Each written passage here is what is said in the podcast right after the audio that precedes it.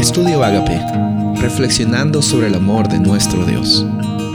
El título de hoy es Moisés y los profetas, segunda de Timoteo 3, 14 al 17. Tú, sin embargo, persiste en las cosas que has aprendido y de las cuales te convenciste, sabiendo de quiénes las has aprendido, y que desde la niñez tú has sabido las sagradas escrituras, las cuales te pueden dar sabiduría que lleva a la salvación mediante la fe en Cristo Jesús.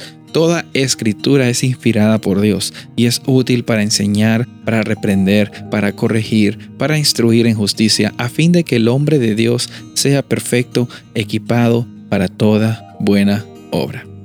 Pablo estaba hablando con Moisés, un joven ministro, un joven pastor, y le estaba dando recomendaciones de qué es lo que él puede necesitar en una vida llena de dificultades, en una vida llena de problemas, en una vida llena de desafíos.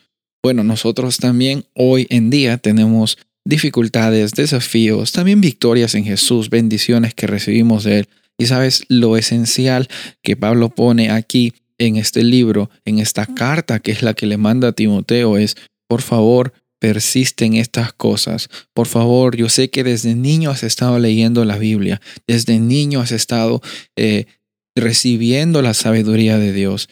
Persiste, porque toda la Biblia tiene un propósito, toda la Biblia es inspirada por Dios, toda la Biblia es útil para enseñar, toda la Biblia es útil para que nosotros seamos instruidos en justicia, y con eso es que recibimos la oportunidad de salir adelante. Con eso es que tenemos eh, las fuerzas cuando a veces pensamos que nos faltan. En la Biblia entonces vemos que Pablo estaba animando a que Timoteo siempre ponga las Sagradas Escrituras como una oportunidad de conocer a un Dios que ha provisto tanto por él.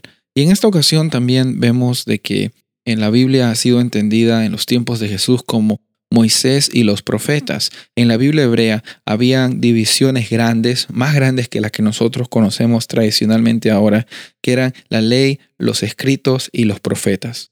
En la ley era lo que nosotros conocemos ahora como el Pentateuco. Los escritos estaban compuestos con libros poéticos históricos y los profetas estaba dividido por los profetas mayores y los profetas menores.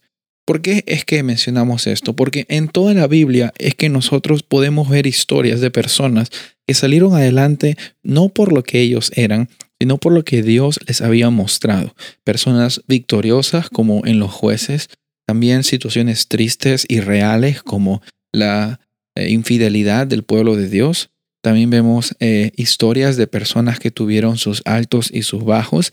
Y esas historias y esas manifestaciones y esas declaraciones no tienen como propósito el desanimarnos, sino es mostrarnos realmente cuál es la situación del ser humano. Y sin Dios es que no somos nada y con Dios es que lo tenemos todo. En este mundo muchas veces nos vamos a sentir tentados a querer salir adelante por nuestras propias fuerzas. Sin embargo, en la Biblia encontramos muchos ejemplos de personas que quisieron hacer como a ellos les parecía.